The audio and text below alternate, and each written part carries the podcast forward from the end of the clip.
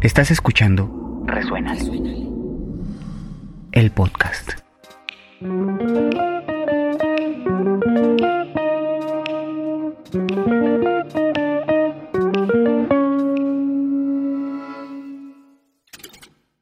Pues quiero comenzar agradeciéndote por haber venido a este rato a platicar y, a ver hacia dónde nos lleva la charla.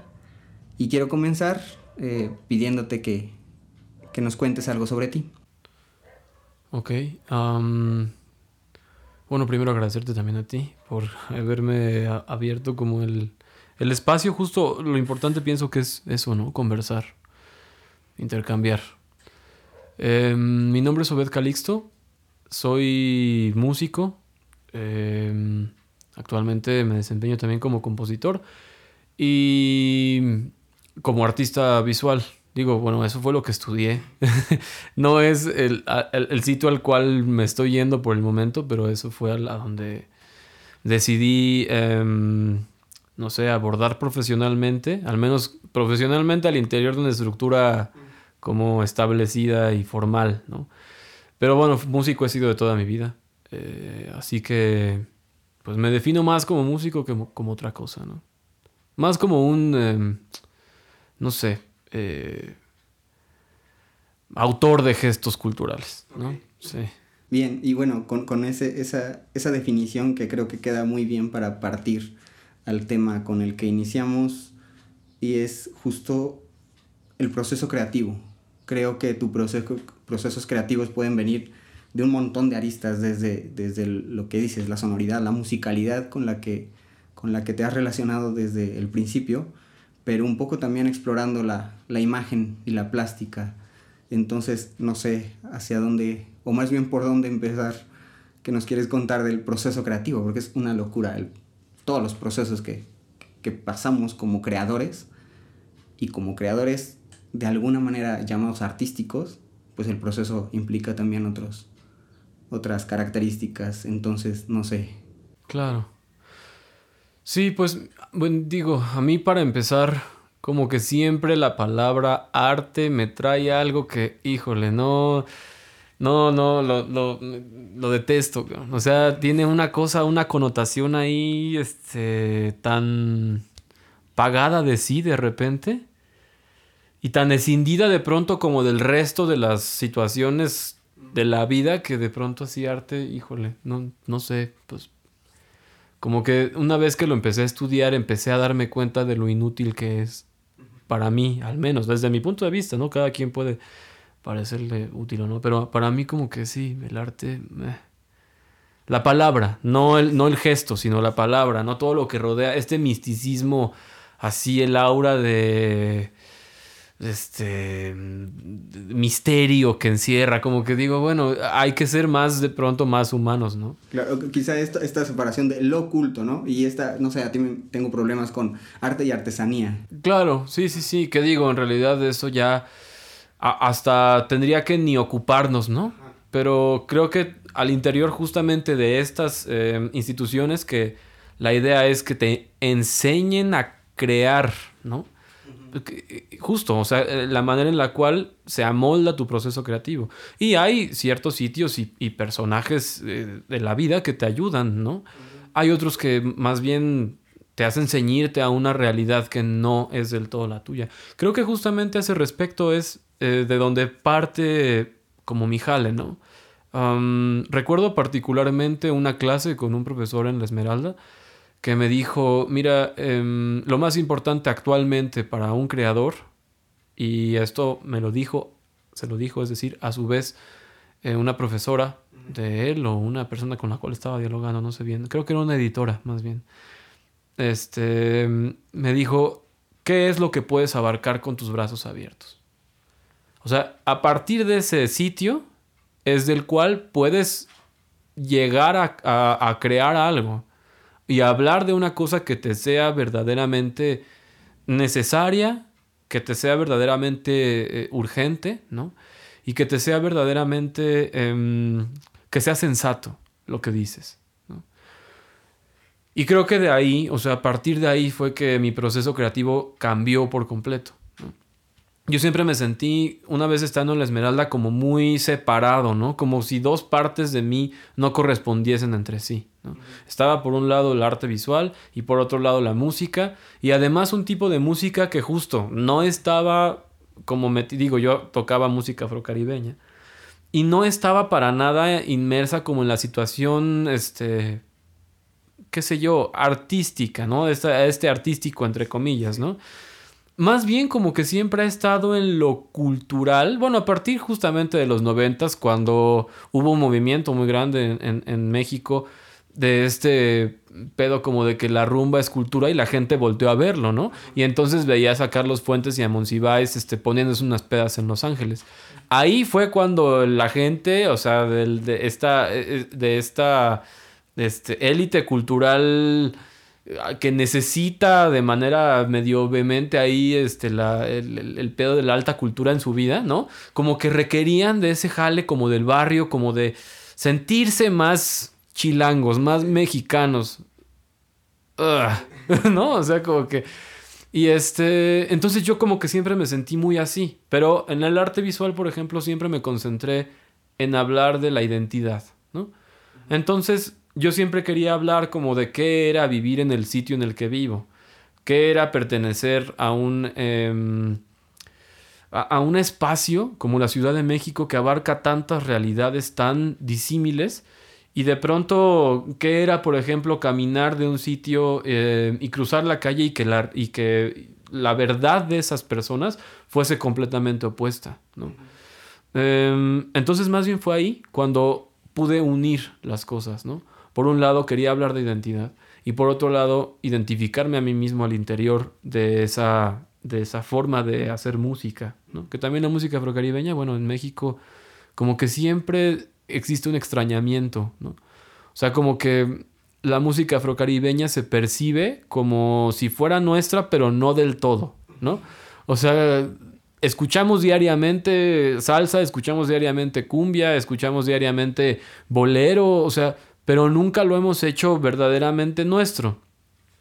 Em, y bueno, fue justamente de ahí que, o sea, a partir del, decir, es mío, me corresponde a mí hablar de esto. Em, y una vez que llegué a la conclusión de decir, sí, esto, o sea, esto verdaderamente me, eh, me, me, llama, me habla desde el interior, desde una parte que yo no alcanzo a ver, ¿no? este, pero mía, que comencé a, escribir particularmente. Em, primero como más cuestión de investigación, posteriormente empecé ya a escribir más bien música y, a arreglar y a, así, a componer. Em, y fue así como mi proceso creativo empezó como a, a, despegar, ¿no? Primero al interior de la música afrocaribeña y ya teniendo la conciencia de que tengo todo el completo derecho de hacerlo, a pesar de que no haya nacido en Cuba ni sea yo venezolano, puertorriqueño, bla, bla, bla. Sí, sí, pensaba en, lo que decías, la identidad y, y también lo hablamos un poco antes, el género que, que como, decías, estoy de acuerdo. E, es muy complicado. A mí me parece que cuando a alguien, a un creador, le dicen cuáles son tus influencias, porque seguro hay unas que tienes bien presentes, pero al final está todo el contexto. Justo lo, que mencionas. En la Ciudad de México podemos haber escuchado el guapango de Moncayo en Ofunam, pero también podemos haber escuchado un sonidero en alguno de nuestras colonias.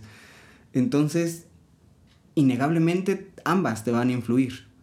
Y, creo que es cuando te das cuenta que es real, que ambas te influyeron, cuando puedes desde ahí, bueno, y, y, yo que tengo que decir a partir del guapango de Moncayo, y yo que tengo que decir a partir de un sonidero que escuché y que ahí está, y me parece un poco más genuina la cultura que encontramos en las calles que, que la cultura que encontramos en esa llamada alta cultura. Pero sí hay una separación fuerte, ¿no? Y, y bueno, lo pregunto desde tu experiencia también de, de incursionando en esa cultura o en esa música, que, ya no sé esto de los géneros, pero en esa música clásica o en esa música de concierto, pero también en, ritmos y en géneros que son mucho más populares. Sí, pues yo creo que, o sea, particularmente con la música popular, em, observé que en mi generación, por ejemplo, de músicos de la Olin, que pues, los conocemos bien, ¿no? Em, fue fácil el cambio de la música académica, eh, esta llamada clásica, ¿no? A el jazz, por ejemplo, que es como una cara de la música popular, este, que más bien es ya bastante ortodoxa, bastante más académica, casi casi que la música académica, este, qué sé yo, justo, que enseñan en la Olin, ¿no? Em, y mi generación hizo mucho eso, o sea, hubo mucha gente que de, de ahí hizo ese brinco, ¿no?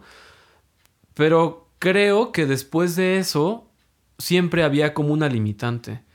O sea, hasta hace poco tiempo, eh, también como con gente que venimos del mismo sitio y más o menos del mismo, del mismo momento, em, ese, ese cambio hacia la música em, bastante, sí, justo, más popular, em, como que estaba incluso hasta medio mal visto.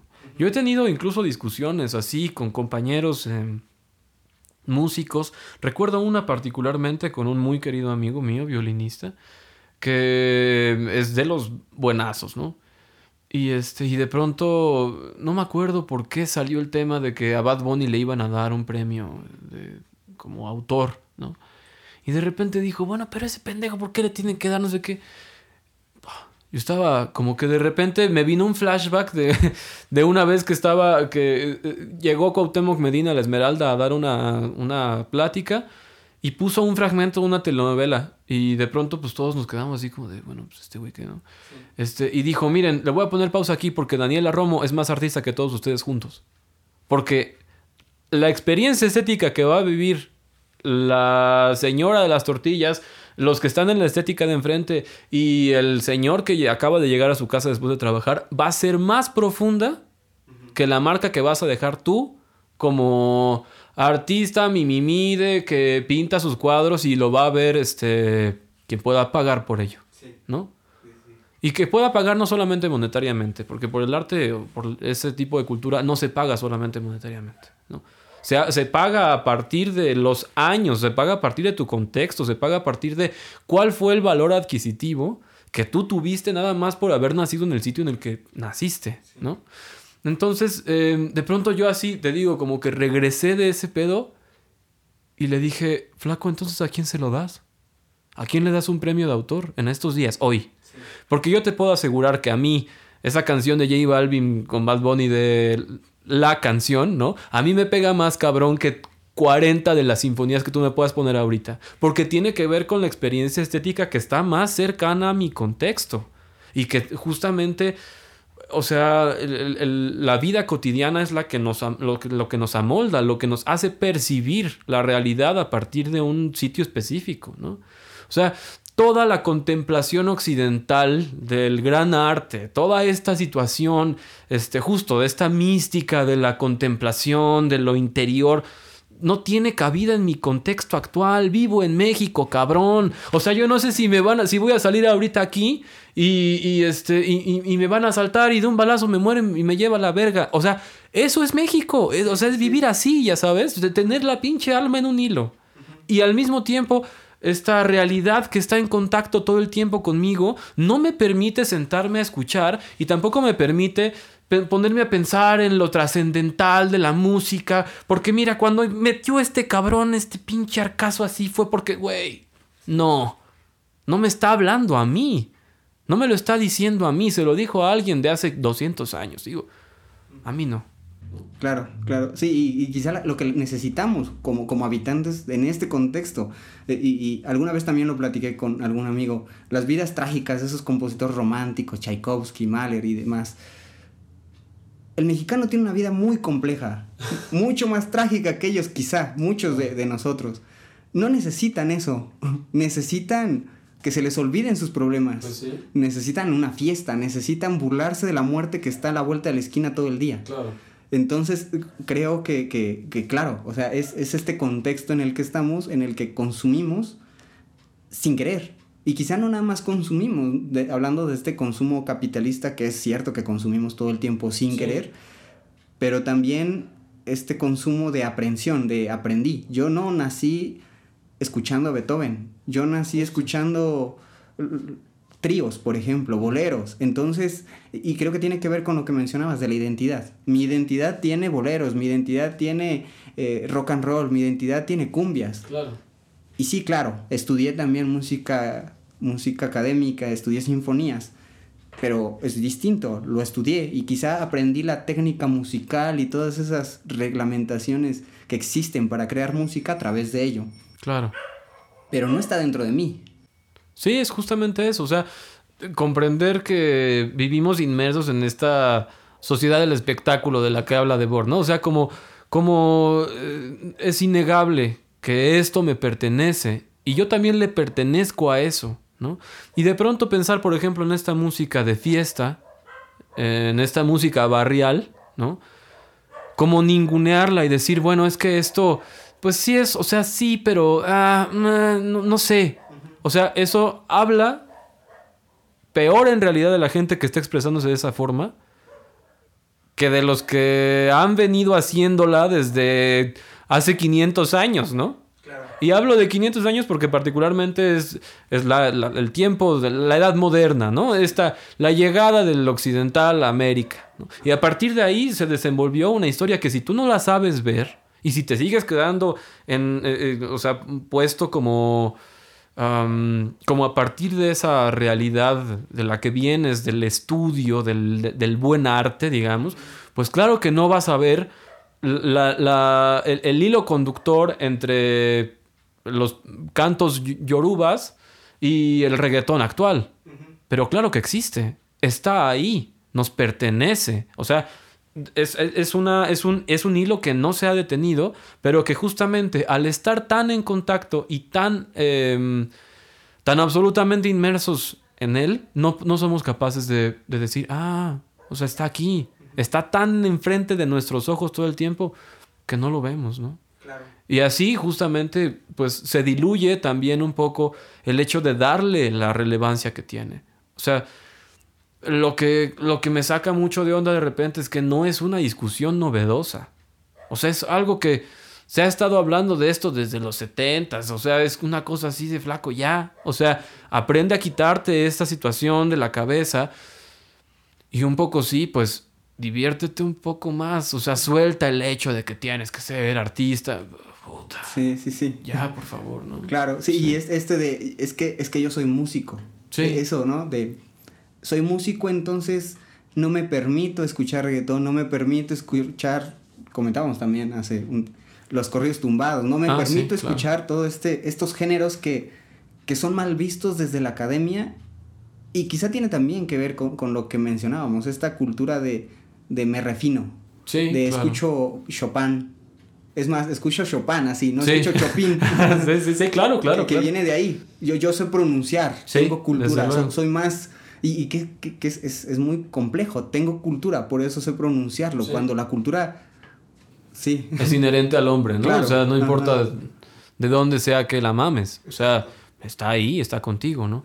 De pronto sí, o sea, yo te he de confesar, digo, cuando. Yo me clavé durísimo con la música afrocaribeña, pero durísimo, o sea, a, un nivel de que justo, o sea, también mi proyecto de tesis, no es tal cual un proyecto de tesis, más bien es mi proyecto final de la, de la carrera fue hacer un, libro de artista con respecto a la música afrocaribeña y su identidad en la Ciudad de México. ¿no? Entonces me he adentrado no solamente a partir de la cuestión interpretativa, musical plenamente, sino también a partir de la investigación em, y de escribir acerca de ello y de, estar ahí, ¿no? de sentirlo, de, sí, de clavarme con eso. Em, entonces, en algún momento cuando yo eh, justo con el paso de la pandemia dije, bueno, me gustaría explorar otras cosas, ¿no? El proyecto además del cual venía, que era Goliath, se estaba terminando. Entonces dije, bueno, toca cerrar un capítulo, lo voy a cerrar bien. O sea, ¿qué más puedo hacer que no sea esto? ¿No? Y un poco también pensando en la feria, porque la salsa puede ser preciosa, pero no deja un pinche peso, ¿no? Entonces este, dije, bueno, toca hacer una cosa diferente y fue que empecé a explorar otras sonoridades, ¿no? Y, a mí con, la, con el corrido tumbado particularmente fue una cosa así de que lo escuché y me, me, me, me, no sé, o sea, lo sentí, ¿sabes? Inmediatamente dije, güey, yo tengo que ver con esa música. No es que haya yo nacido en el norte, no es que, o sea, no siento una afinidad particular porque, por tener una cercanía a la cultura específica, ¿no? Sino más bien como que dije, güey, este cabrón de pronto habla de cosas que ahora sí me suenan, ¿no? O sea, la verdad es que me puede encantar un corrido diciendo en las cumbres de un verde mezquite, tristemente cantaba un jilguero. Pero yo nunca he estado en las cumbres de un verde mezquite y, si, no, sé, no, sé identificar el canto de una chingada coconita de mi colonia, menos un jilguero. O sea, ¿sabes? Cuando escuché el corrido tumbado dije, güey, claro, no mames, hablan de tal cosa que yo también he pensado. Hablan del pinche desmadre, del cotorreo, del desvergue, ¿no? O sea, ahí, ahí es donde me toca y digo, ah, no mames, eso lo he vivido, claro, güey, ¿no? Entonces fue ahí cuando dije, ah, pues capaz puedo hacer este tipo de música también, ¿no? Y cuando di el salto, te tengo que confesar que yo también ninguneé el género. Yo también dije, ay, no mames, con caca, sin caca, a la verga, ya con eso me fui, o sea, no hay un pedo. Pues toma. Que justamente cuando empecé a escribir, fue que me di cuenta, y cuando empecé a explorar el género, fue que me di cuenta de que el vocabulario al interior de... era completamente diferente, era otro idioma, era un idioma que yo jamás me había parado a hablar, ¿no? ni escuchar con, con, eh, atención. Entonces, ya que lo exploras, ya que lo entiendes, dices, ah, volví a caer en la misma pendejada que yo decía que justamente lo era. Y entonces, bueno, toca releerte otra vez, ¿no? Entonces eso ha sido un viaje súper agradable, ¿no? O sea, como decir, bueno, esto me está haciendo recuestionarme también. Cosas que creí que estaban cerradas, ¿no? Sí. Sí, y bueno, primero quiero pensar en eso de, de, de, la reexploración porque es, pues al final, como, como decía, creo que está dentro de todos nosotros ese, ese, esa idea de, de lo alto y lo bajo. Sí, desde luego. Y está ahí. Y justo creo, yo también lo he tenido muchas veces desde este estudio que que tuve desde la música académica a empezar a, a, a ningunear y a, a, tomar por fácil muchos géneros. Que claro, es popular, debe ser fácil. Cuando no es lo mismo ser popular que ser fácil. Incluso creo que a veces lo popular le dota de un desarrollo histórico que lo ha llevado a complejidades muy interesantes. Sí, desde luego. Y, y por otro lado, pienso de, de, de nuevo en, en, en los dijiste que, que, explorar nuevas sonoridades y me gusta más esa definición que lo de los géneros. Sí. Y, y justo, no, no, sé, preguntarte en esta exploración de distintos géneros, ¿cuál es la diferencia entre un género al otro? Y es una pregunta que, que, que me parece absurda, pero me gustaría escuchar tu opinión. ¿De, de un género dices hipotético o...? Pensemos en, en, eso, corridos tumbados y jazz, que me parecen unos extremos interesantes. Sí, completamente opuestos. Ajá. Yo creo que en realidad, eh, digo, a mí como que siempre me ha gustado, este, me acordé ahorita del meme ese del perrito que dice algo así como, a mí me gusta el desmadre, a mí, yo así, todo lo que huela desmadre, ahí estoy, ¿no? Este, y creo que más bien, o sea, justo mi acercamiento, eh, siento yo que con todos los géneros siempre ha tenido una especie de suerte como de cosas que la gente relegaba, ¿no? Entonces creo que, por ejemplo, digo, el jazz ya no es el caso, ¿no? Porque el jazz ya pasó por un proceso muy largo, durante 100 años, ya tuvo tiempo de salir de las plantaciones de algodón a irse a los más grandes este, eh, sitios de la alta cultura en medio del Nueva York, que era como el, punto álgido de alrededor del cual circulaba todo el pedo, ¿no? En, en el siglo XX. Este, pero no así, eh, no hemos tenido tanto tiempo. O sea, creo que en eso es lo que versa para mí, eh, digo, desde mi particular punto de vista, el acercamiento que he tenido con esos géneros, ¿no? O sea, como que mm, eso es lo que me ha gustado, como encontrar cosas que me hablen de mi parte más interna. Por eso es que cuando yo escuché, eh, cuando empecé a tocar música afrocaribeña, como que a mí se me venía la imagen inmediatamente de estar entrando a la casa de mi abuela en domingo y que huela a cebolla frita, jitomate y a eh, escuchar una grabadora vieja reproducir una canción de la matancera, ¿no? Y eso me traía a mí recuerdos y entonces decía, claro, güey, pues a mí me corresponde por completo estar cantando esto. porque yo lo he escuchado todo el tiempo, o sea, esto es parte de mí, ¿no? Lo mismo me ocurrió un poco con los corridos, em, particularmente ahora el corrido eh, nuevo, porque dije también, o sea, fue un momento en el cual dije como, bueno, es que siempre he estado haciendo música de otros sitios, ¿no? Me involucré con el jazz manouche, justamente, que es como una especie ahí de jazz gitano franco-belga de los 40, raro. No se toca tanto, este, siendo mexicano también, ¿cuál es tu aspiración? Alguna vez mi maestro justamente me dijo, güey, pues a lo mejor lo más cabrón que puedes aspirar siendo un súper guitarrista de Manouche y siendo mexicano y tal, es acompañar a uno de los más cabrones. Dije, yo no quiero acompañar a nadie. O sea, que coman mierda todos juntos. Yo no voy, yo no, yo no quiero estar ahí a ver si puedo tocar tu música. Vayan a la verga, ¿sabes? Entonces, cuando pasó eso, justo em, también me pasó con la música afrocaribeña. Acá la única diferencia es que era ya una cosa que yo aprendí a interiorizar, ¿no? Y que yo dije, yo jamás voy a tener que estar, em, no sé, intentando entrarle como a un pedo a partir de imitar este, a, los cubanos o a los puertorriqueños, a su forma particular de sonar. Voy a hacer lo que yo pueda hacer y lo que yo quiera hacer a partir de mi realidad. Y fue ahí cuando me cayó el 20 así. Dije, ah, a lo mejor ahora lo que me toca es hacer música que nadie me pueda decir, es que tú no eres tal. No, perdóname. O sea, a lo mejor yo no soy norteño, a lo mejor yo no, este, qué sé yo, mil tonterías, ¿no? Pero esta música me corresponde. Y es música que además yo estoy haciendo. Entonces, como que, ¿qué pedo, no? O sea, yo lo puedo hablar, lo puedo decir desde acá. Entonces, como que creo que los géneros para mí siempre han sido una cosa... Además, yo desde muy niño me empecé a, a, a cuestionar justo eso, ¿no? O sea, por ejemplo, yo estudiaba en la Olin, a mí me reprobaron un año de morrito porque no entraba a mis clases de solfeo porque me astrocagaban. Y entonces me iba con mis compas, justamente con Balam, me iba con César, este. Y me iba a, tocar jarana y a aprender versos y a cotorrear, ¿no? Y ahora digo, güey, o sea, creo que ese año que no entré fue el más trascendental en mi formación musical.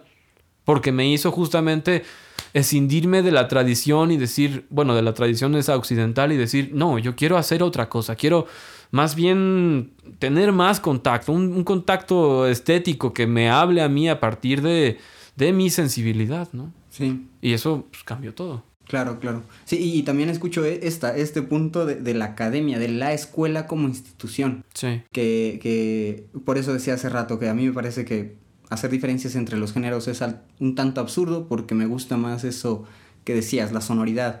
Cada, cada cada etiquetado género tiene una sonoridad distinta y podría ser la única diferencia.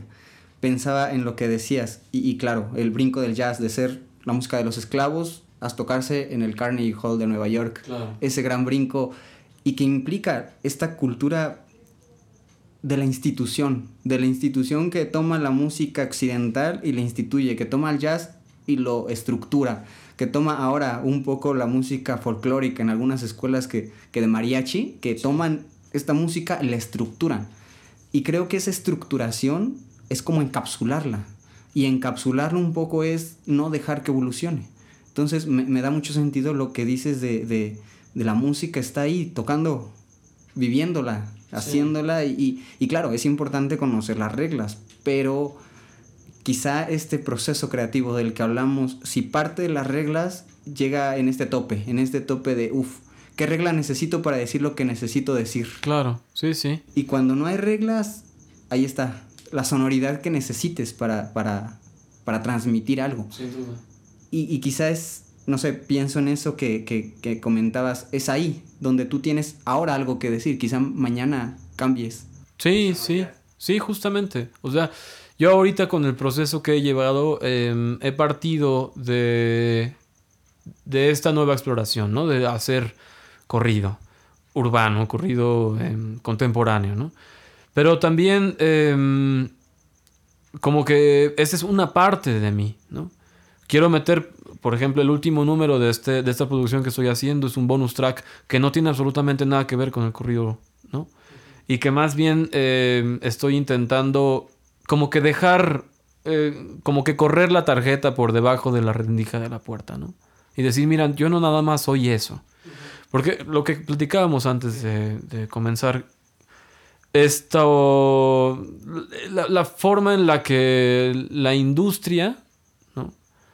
acopta de pronto la, la, personalidad completa, y creo que fue una, una buena jugada de la industria, porque pues como, como un poco como entrando a la, a la, realidad contemporánea esta de la competencia, ¿no? De especializarte lo más que puedas y a partir de tu, de tu especialización puedes ofrecer un producto específico para un nicho de mercado, ¿no? Claro. Y después te das cuenta de que la gente no es eso, ¿no? O sea, porque es que ahora justo así hay grandes... Eh, eh, intérpretes, grandes productores en el mainstream, como Bad Bunny, como Rosalía, que ahora incluyen cosas como Nati Peluso, por ejemplo, ¿no? Que de pronto lo mismo les da cantar una salsa que, que, que, que meter un, un rap, que... O sea, es como, güey, es que la gente es todo eso. No podemos hacer una sola cosa y dedicarnos a una sola cosa en específico para el resto de nuestras vidas, ¿no? Digo, la verdad es que la música regional en México ofrece un gran abanico. Digo, si pensamos, por ejemplo, en cantantes como, qué sé yo, Antonio Aguilar, por ejemplo, lo mismo grabó con una tambora sinaloense que con mariachi, que con, ¿no? O sea, tuvo muchas exploraciones. Eh, pero a mí me gustaría no sé, o sea, diversificarme también y poder decir, bueno, pues si, si ahora me estoy dedicando a esto, a lo mejor mañana eh, puedo hacer un disco completo de boleros o me dan ganas de grabar una guaracha, una salsa, este, qué sé yo, porque lo sé hacer, porque ya lo he hecho y porque me gusta y porque qué chingados, ¿no? Entonces sí, o sea, creo que eh, asumir que uno es tan diverso. Que limitarte a ti mismo, ¿no? Es, es, es absurdo. Es, claro. Sí. sí. Y, y, supongo que tiene alguna relación, pero igual quiero preguntarte, ¿cómo ves a la gente detrás de, de esos géneros o de esas sonoridades? ¿Qué, cómo, cómo, se comporta la gente en, en, una, en una salsa, por ejemplo, ahí enfrente? ¿Y cómo se comporta la gente cuando estabas con, con una guitarra de Asma Nush? Uh, uf Híjole, este, a mí me gustaba mucho justamente, por eso fue creo que me que me enamoré profundamente de la música afrocaribeña. Porque con el jazz este no hay mucha audiencia. Normalmente ves a los mismos y que casi todos son músicos y este y si no están en una loquera así recia de Ron y Perico, pues la verdad es que es más de, pues, de escuchar y, ah, pues sí, qué chido, jajaja, jijiji, pero, ah, ¿no? Digo, habrá a quien le guste involucrarse por ahí con, con, con la música, ¿no? Este, y en el desmadre que eso conlleva, pero para mí no fue, pues no fue muy swing, ¿no? o sea, más bien en el momento en el cual yo me trasladé a la música afrocaribeña, digo, además con, con el jazz particularmente mi exploración fue muy corta, ¿no? Pero cuando yo me clavé con la música afrocaribeña, como que para mí, o sea, yo detecté que todo el pedo era casi ritualístico, ¿no? O sea, el pedo de los tambores, la sonoridad de una chingada orquesta, hay 11 cabrones atrás de ti pitándole y, descargando, ya sabes. Este, y, cuando pasa eso es cuando sientes el chingadazo, cabrón. O sea, el, todo, el cuerpo, todo se mueve, todo vibra. La gente está viéndote, está vibrando contigo, todo está en llamas, ¿no? Y, este, y eso es justamente por lo cual a mí me parece mucho más sincero eso, ¿no? A mí, digo, cada quien puede tener sus exploraciones particulares, pero a mí me tocó profundamente esa, esas sensaciones, ¿no? Entonces como que también... pues eh, eh, fue por eso que yo decidí adentrarme por completo a la música afrocaribeña, ¿no? Y creo que es algo que además yo no cambiaría por absolutamente nada. Sí. Y, quizá pasa lo mismo con la música folclórica, ¿no? Que, que al final te, tocar un son prende. Claro. Hay algo ahí. Y, y, y, no sé, estaba pensando si eso radica en el contexto social. O sea, tocamos o, o, o hacemos música que nace aquí o que tiene una relación directa con nuestra identidad o radica en sí en, la sonoridad del género? Yo creo que no es que no lo sé. Yo creo que tiene que ver con una cosa que, que ni siquiera alcanzamos a ver. Es como. Yo creo que esa es una cuestión genética. O quizá epigenética. O sea, em, tiene como... Yo, por ejemplo, pienso mucho en que a mí la música de Oriente tiene algo que yo no sé exactamente que sea, como del Medio Oriente quiero decir, que yo lo escucho y a mí, o sea, yo siento que algo me hierve adentro, ¿ya sabes? Pero no es, o sea, de no ser justamente por algo que yo tenga adentro que no haya explorado y que está ahí como dormido y que cuando se escucha se activa, ¿no? Es como si se, prendieran foquitos adentro de uno, pues no sé exactamente qué sea, ¿no? O sea, em, a lo mejor habrá, qué sé yo, este, algún checo que escuche son jarocho y que le mame y se prenda y, y, no pueda consigo, ¿no? O sea, creo que, que tiene que ver más con con la sensibilidad del individuo y qué tan, qué tan dispuesto esté a sentir, ¿no? Qué tan a flor de piel pueda, eh, qué, tan, em, qué tan dispuesto está a aprenderse por algo, ¿no? Entonces creo que sí, pues a lo mejor, em, justo como este amigo, este amigo con el que tuve yo la discusión mediana acerca de Bad Bunny, tenemos una broma ahí, este, entre, entre cuatro somos tres, y, siempre bromeo con el otro acerca de una vez que venían en una, en una carretera y el güey estaba prendidísimo, ¿no?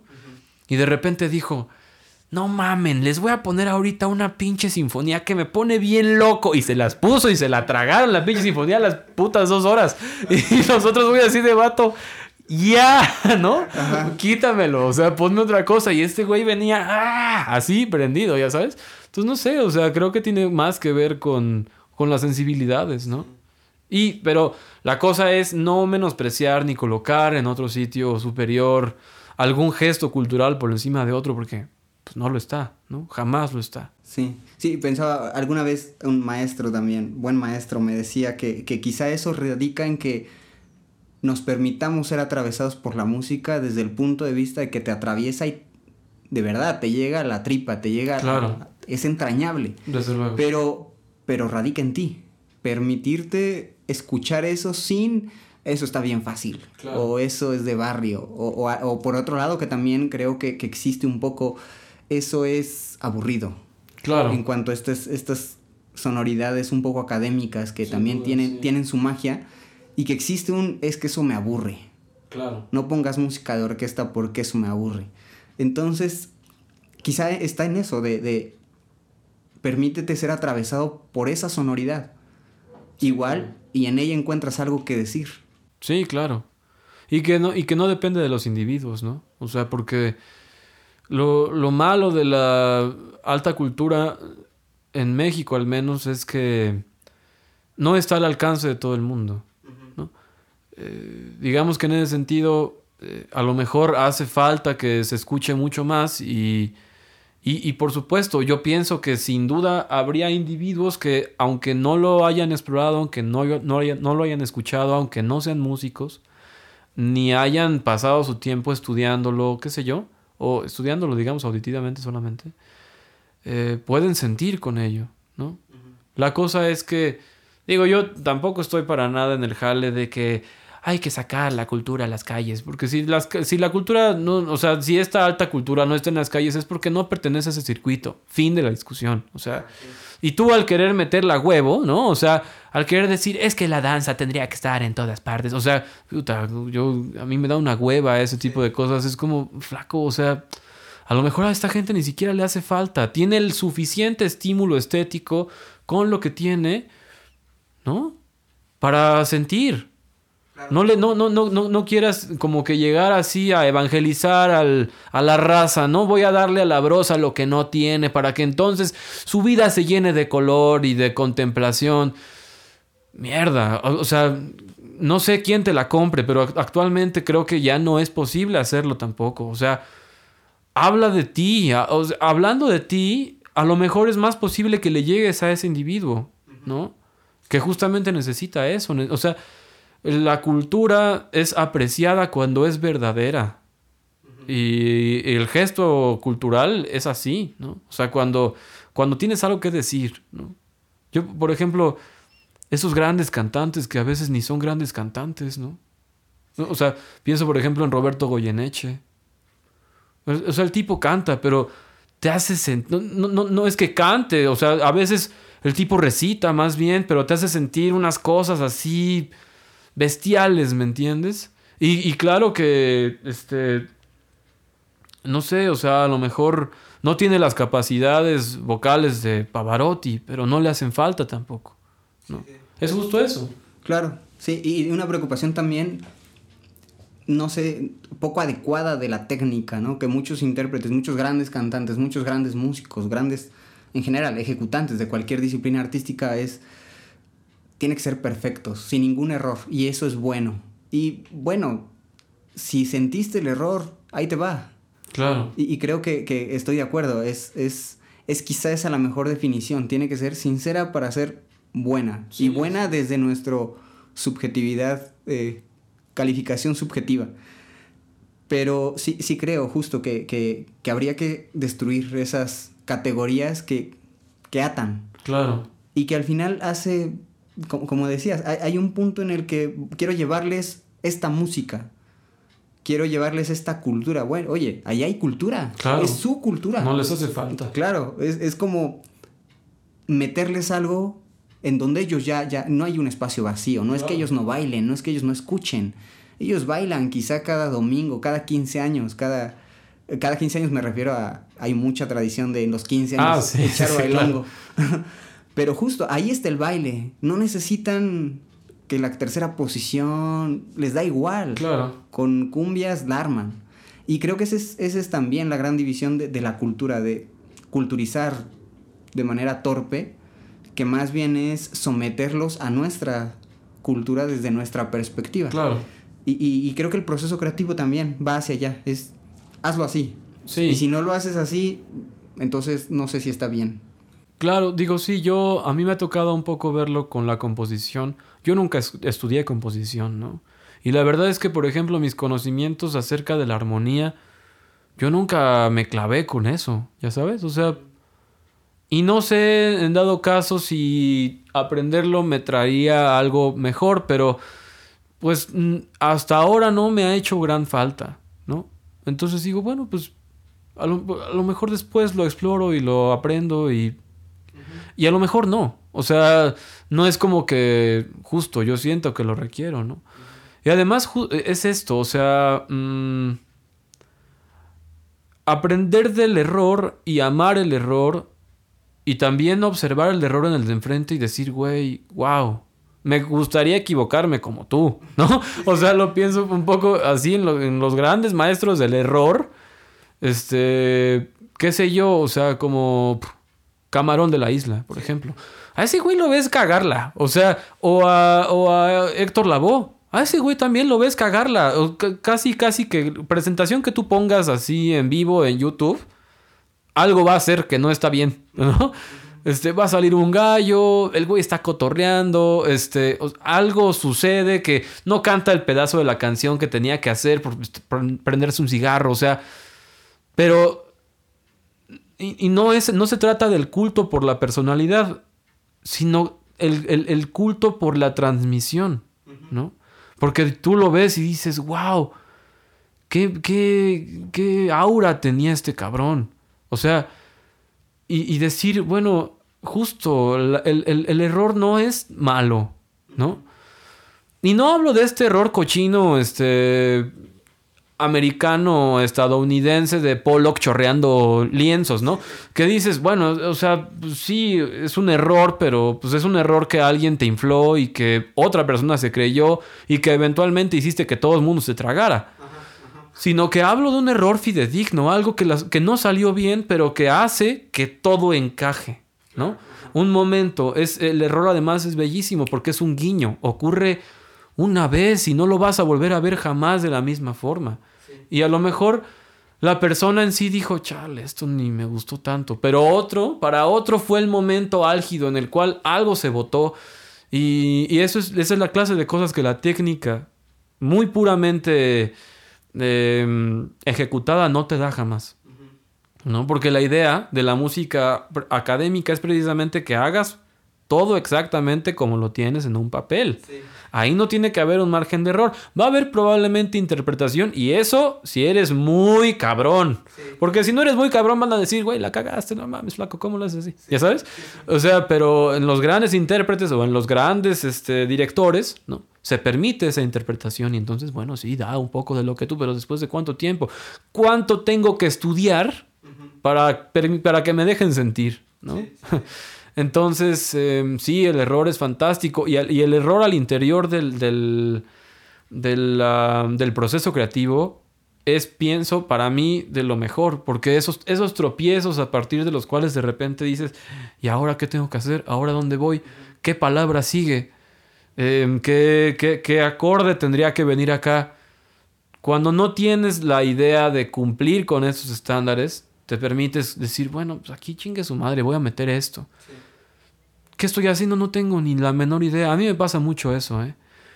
Pero creo que también estos procesos, o sea, estos procesos como este, de la computadora y yo ni le entiendo bien a eso, ¿no? Pero, pero como que le permiten también a uno, a uno que es burro de ese tipo de menesteres, este, digamos como muy puramente académicos de la música y así pues permiten poder explorar a partir de tus sensaciones. Y eso es lo que es, hay que, eso, es lo que hay que loar, ¿no? Decir, bueno, güey, bravo, qué bueno que existe. No tienes que ser músico ahora para hacer música tampoco, ¿no?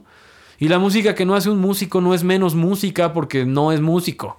O sea, no. Entender que cada quien siente y explora el pedo de manera diferente. Claro, sí. Pensaba lo que decías, alguna bailarina alguna vez hablando de un momento de equivocación, me, contaba que en el momento del error eso conectó al ensamble.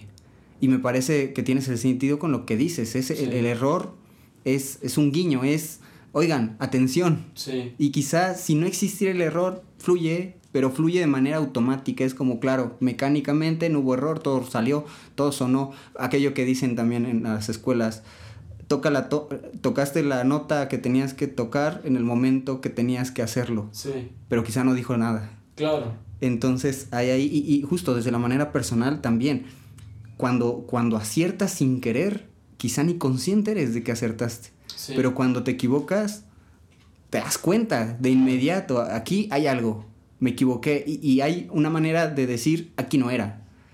Y si no te equivocas, aquí sí era igual ni lo sé. No sé que aquí, por aquí es un buen camino.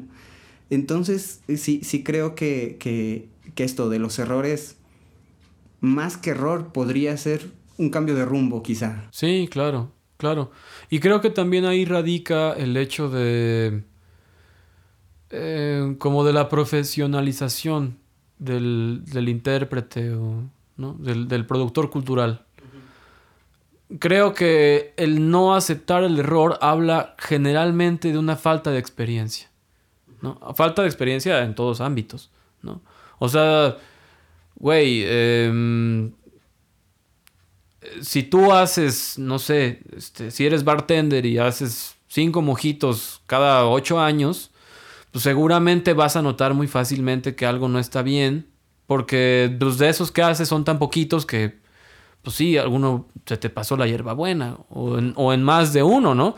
Pero si tú haces este, 20 diarios, pues a lo mejor alguno no te salió bien, pero vas a aprender a decir, ah, bueno, este no salió bien, pero el que sigue me va a salir delicioso que te cagas, ¿ya sabes? Entonces es justo eso, o sea, creo que el error también es como una forma de decir, ya lo tengo tan explorado, tan interiorizado, tan, tan sé que va a ocurrir, que no me clavo con el hecho de que ocurra. O sea, el error, lejos de ser una cosa que, que, que, que, te lleve como un abismo de... ¿No? O sea, cuando estás arriba de un escenario, eso, eso pasa un montón de veces, ¿no? Si tú te clavas con el error, es como si justo cayeras en un chingado hoyo que del cual no vas a salir durante los 40 minutos que te quedan de dar concierto. Sí, sí, sí. Tú decides si te quedas allá abajo. O, si solamente brincas el cachito que ocurrió y dices, bueno, no salió bien, pero me repongo en la que sigue. Y vas a ver el vergazo que te voy a soltar a, a, tú que estás ahí enfrente y que te reíste, jajaja, no mames, la cagó, dices, ah, la cagué, perfecto, dame chance, por si, para el siguiente soneo te voy a mandar la verga, flaco. O sea, te voy a hacer sentir un pedo que no has sentido en tu chingada vida. ¿Me entiendes? O sea, como que ese es el momento. O sea, el error también abre un sinfín de posibilidades. No solamente para ti, sino para el que lo está escuchando también, ¿no? Y no, no, no me refiero como a este pedo como bravero ahí de que, sino más bien es una situación de imposición, de autoimponerse el hecho de que el error no me define, ¿no? Y también un poco em, como que me he dado cuenta que hay momentos en los cuales evitar el error también es... Em, no evitar el error a partir de una perspectiva como de cerrarte y decir no me quiero equivocar, sino más bien aprender a decir lo que es necesario cuando es necesario, lo que decías tú, ¿no? Justamente. Em, he aprendido sobre todo que el silencio es lo que hace a los grandes intérpretes, es lo que hace a los grandes músicos, es lo que hace a los grandes productores culturales. O sea, no se trata de decir un chingo, se trata de decir en el momento en el que es específicamente necesario, ¿no? O sea, esos momentos en los cuales eh, la voz se calla y se queda así, el público como esperando qué va a ocurrir ahora, ¿no? Un músico que no está echando, descargando todo el tiempo, sino que más bien está acompañando al güey y aprender que todo es una simbiosis. O sea, necesitamos del otro para poder, o sea, en este momento yo estoy haciendo, yo estoy llevando como el papel interpretativo, digamos, pasa mucho en la música con, la voz, ¿no? Y todos los demás me están soportando y hay un momento en el cual tú tienes que soportar al resto, ¿no? y, y, sacar a la orquesta o sacar a la banda. Este, y no solamente es a partir de cantar, es a partir de hablar, es a partir de un guiño a la gente, es a partir de un de, de, llevar el foco, de, de, llevar el reflector de un sitio a otro. ¿No? Y eso es lo que hace que también un, un intérprete se convierta en, en, una luminaria, ¿no? No cuando hace un chingo, sino cuando hace en el momento en el que tiene que hacerlo. Claro, sí, sí. Sí, pensaba, eh, hay algo que me parece que es bien bonito y que resulta en la música y quizá no en otras disciplinas, que es esto del tiempo. Jugamos con el tiempo, entonces si te equivocaste ahorita, en dos segundos hay otra oportunidad de ya no hacerlo. Y tiene que ver con este silencio. Creo que el silencio provoca, el error provoca un silencio. Lo que tú haces con ese silencio provocado por el error está en tus manos. Y es, es lo que decías tú eliges si, bueno, ya me equivoqué, me salgo del escenario y el silencio perpetuo. O, bueno, me equivoqué, ok, ahí te va, lo voy a hacer mejor. Sí, claro. Y, justo es, es, esta respuesta ante el tiempo y ante el silencio que sucede. Finalmente, la perfección, qué, miedo la perfección. Sí. Entonces aparece y, tú eliges qué, qué hacer. Y, y, por otro lado también estaba pensando en lo que decías al final. Esta parte de, de ¿Qué, haces cuando tienes que decirlo en el momento que quizá por eso es más significativo un minuto de silencio que un minuto de ruido? Claro. Llega más. Y el silencio es algo que, está ahí. Entonces, tú eliges de qué manera interrumpirlo o qué hacer con ese silencio. Y, pensaba también en el ensamble que decías hace rato, hace un, ratito que decías, yo no quiero acompañar. Y ese quizá es también de la diferencia de la simbiosis del ensamble quizá nos acompañan, es tocamos juntos. Y creo que la manera de enfrentar un me acompañas o te acompaño a un tocamos juntos es distinta. Claro. Sí, sí. Y que además, em, digo, creo que el, comentario por ahí también estaba un poco dicho como en un no vas a llegar jamás a ese nivel, ¿no? O sea, no vas a llegar jamás a poder hacer lo que hacen ellos, ¿no? Y dices, bueno, pero ¿y si yo no lo busco? y si yo no quiero hacer lo que hacen ellos porque simplemente no me da la gana. O sea, y, justo, o sea, creo que también ese tipo de exploraciones con, em, con gente con la cual te entiendes, o sea, la comunión al interior del gesto, ¿no? Em, eso es lo que define todo, eso es lo que hace la magia en realidad, ¿no? Eso es lo que vuelve irrepetible, eh, eso es lo que le da el aura de no reproductibilidad ¿no? De esta que hablaba este Benjamin, ¿no? De esto que esto que dota la pieza de su, de, su potencial sinceramente sensible, ¿no? Entonces, em, eh, creo que eso es muy importante también, ¿no? Como aprender que en, en esto no puede existir un ánimo de competencia desleal, ¿no?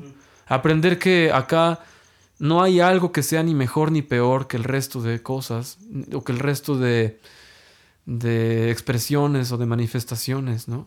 Solamente son distintas. Y a partir de eso también decir, es que hay un sinfín, o sea, yo no me atrevería a colocar por encima el son huasteco de, no sé, o, un trío de son huasteco a una orquesta de cámara. Porque aún al interior del son huasteco y aún al interior de la música específica de cámara, hay un sinfín, o sea, hay, un, hay una, diversidad, una diversidad tan amplia que juzgar, ¿no? Em, es lo que no es necesario en lo absoluto, ¿no? Sino más bien aprender a que la comunidad también es un poco lo que hace el balance entre, entre lo que está en ese momento arriba y lo que tiene que estar abajo y la necesidad del, intercambio y del, equilibrio eh, perpetuo, ¿no? Porque así, es, esto es una rueda de la fortuna, ¿no? La música se trata de eso también, ¿no? En este momento lo estoy haciendo por ti y, y, cuando te toca hacerlo por mí lo vas a hacer de la mejor manera, de la manera más sensible, de la manera más comprometida, porque es un trabajo en conjunto. ¿no? Y hacer brillar es brillar. Eso es, o sea, eso es así, súper básico, ¿no? Entonces creo que, pues no sé, o sea, eso es lo que hace a un, a un artista. Ah, digo, es que me gustaría tener otro vocablo para poder, ¿no? Pero, este, pero eso es lo que hace a un artista, pues, que lo sea. Claro, sí, es esta búsqueda de lo del original no carece, que no carece de influencia, sino más bien tiene mucha sinceridad, ¿no? Mucha, mucha, e, eso entrañable, esto que es original porque es de él, quizá viene de ahí la parte. Bien, pues ha, sido una charla bien, bien, bien interesante. y, y, yendo hacia el final, quisiera hacerte la última pregunta que, que es, y con todo lo charlado, ¿qué es para ti resonar? Pues creo que va muy, em, muy abrazado, como, como ahí tiene una liaison con la pregunta anterior y con, y con la charla, ¿no? Em, pienso, ay Dios mío, perdón. pienso en resonar como, como esta cuestión simpática, ¿no? Como esto que ocurre cuando uno se pone al lado de un cordófono, por ejemplo, y emite una nota. Y la física, la, la, magia de nuestro universo hace que ello me responda, ¿no? Y en ese momento específico hay algo que se está conectando entre el instrumento y la voz, ¿no? Em, y lo mismo sucede en todos los ámbitos, ¿no? Resonar es en todo caso estar abierto a, recibir, eh, a recibir la onda, a recibir al otro, a recibir em, el estímulo y responder al estímulo a partir de la simpatía, a partir de la, de la emoción, a partir de la, del intercambio de sensibilidades, ¿no? del intercambio de, del momento. Y, y, esa, ese resonar es tan bello porque además nunca sabes en dónde va a parar, ¿no? Es un poco como esa onda, dónde acaba y dónde termina, dónde, y dónde empieza la que sigue, y cómo es que tu sonido repercute y resuena a su vez en otras, en otras cajas de resonancia, ¿no? en otros cuerpos, en, otras, en, otros, en otros sitios, cómo es que tus palabras eh, adquieren un peso en la vida de otra persona, ¿no? Pienso que el resonar es de las cosas más importantes que existen en la vida, en, la existencia. Y creo que a partir em, de resonar es que nos podemos sentir mucho más en el presente, en el, en el círculo de vida y de expresión en el que nos encontramos, en esta dimensión, en este espacio-tiempo. Y es lo que nos define como habitantes de este sitio. Pues muchísimas, muchísimas gracias por el gusto de resonar juntos aquí un rato. Y pues nada, muchas gracias. Gracias a ti, Alex. Resuénale. El podcast. Producido en el sur de la Ciudad de México en el año 2021.